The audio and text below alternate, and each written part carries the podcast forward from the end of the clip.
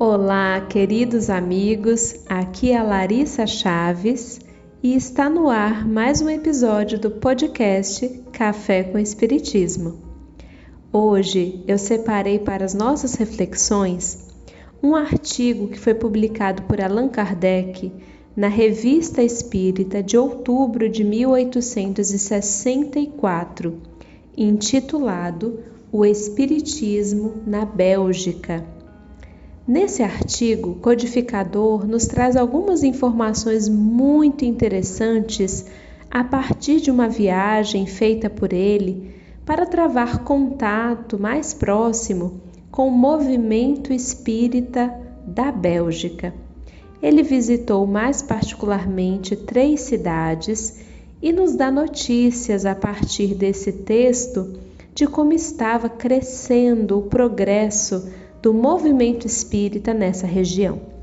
Dentre tantas informações interessantes, ele nos informa, inclusive, que alguns grupos constituídos já eram numerosos, mas que, para além desses grupos constituídos, existiam também aquelas pessoas que não se diziam propriamente espíritas, mas que já falavam da temática com tanta naturalidade que já traziam aquele clima para todos que ali moravam, como se fosse um tema que já fazia parte da ordem do dia, nada que levasse a assustar ou a intrigar as pessoas, como acontecia em outras regiões já visitadas por Allan Kardec.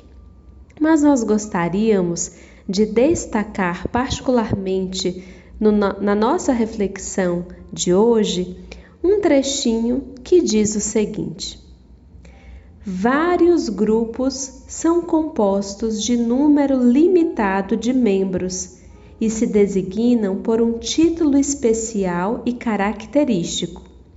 É assim que um se intitula A Fraternidade, outro Amor e Caridade, e etc. Acrescentemos que esses títulos não são para eles insígnias banais, mas divisas que se esforçam por justificar. O grupo Amor e Caridade, por exemplo, tem por objetivo especial a caridade material, sem prejuízo das instruções dos espíritos, que de certo modo constituem a parte acessória. Sua organização é muito simples e dá excelentes resultados. Um dos membros tem o título de Esmoller, nome que corresponde perfeitamente às suas funções de distribuir socorros a domicílio. Por diversas vezes, os espíritos já indicaram nomes e endereços de pessoas necessitadas o nome Smoller voltou, assim, à sua significação primitiva, da qual se havia singularmente desviado. Consideramos muito interessante esse trecho que escolhemos compartilhar hoje aqui com os amigos, porque é uma referência direta de Allan Kardec à caridade material. Nós sabemos que a palavra caridade, também designada por outros benfeitores espirituais como Joana de Ângeles, como sendo o amor em ação, o amor em movimento, a palavra caridade pode ter interpretações múltiplas. É assim que encontraremos também em O Livro dos Espíritos a pergunta sobre a palavra caridade como a entendia Jesus. Esse trecho tão repetido por nós em palestras e estudos, que particularmente gostamos tanto, quando os espíritos nos respondem, ou melhor, respondem a Allan Kardec, mas nos informando a todos sobre a benevolência, a indulgência e o perdão das ofensas como sendo a caridade, conforme a entendia Jesus. Portanto, essa caridade que nós podemos exercer em quaisquer circunstâncias, no nosso cotidiano, com as pessoas de nossa convivência, com as pessoas de nossa família, com esse próximo mais próximo e, inclusive, com aquele próximo um pouco mais distante, com quaisquer pessoas.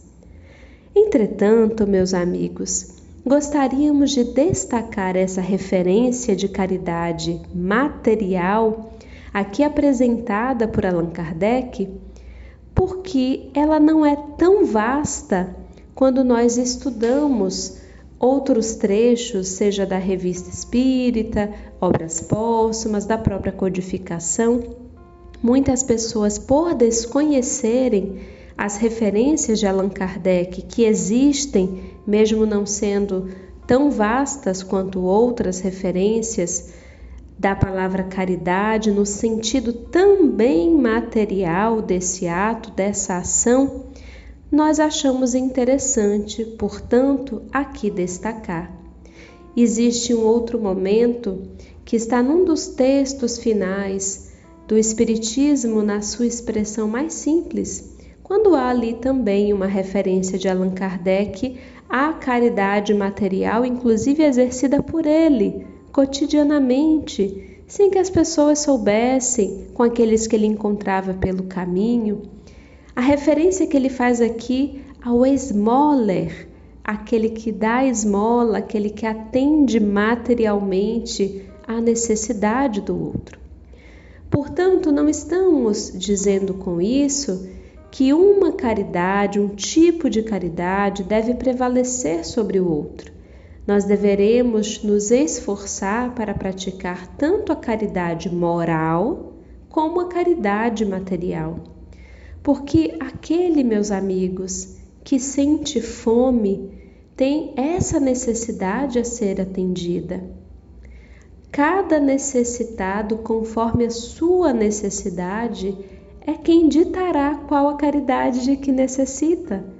Aquela pessoa de difícil convivência tem necessidade da caridade e compreensão. Aquela pessoa que está sempre em guerra, raivosa, em conflito, é a pessoa necessitada da nossa caridade e paciência. E assim, conforme a necessidade daquele que está em aflição, que está doente, daquele que está à beira do caminho, daquele que encontramos no nosso próprio caminho, é que a vida nos dirá que tipo de caridade ali exercitaremos.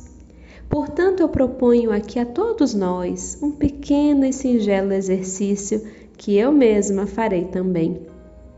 Que tal se nós anotássemos as pessoas de nossa convivência com as quais temos um desafio maior a cumprir, seja no trabalho, seja na casa espírita, seja na nossa família. E eu gostaria que nós anotássemos, ao lado do nome dessa pessoa, qual o desafio que nós lidamos ao conviver com essa pessoa. É o desafio da raiva, é o desafio da pessoa que fala sem pensar e nos agride? Que tipo de desafio é esse que a convivência com essa pessoa nos impõe? E agora, que tipo de caridade ela nos requisita? Que tipo de caridade moral ela nos requisita?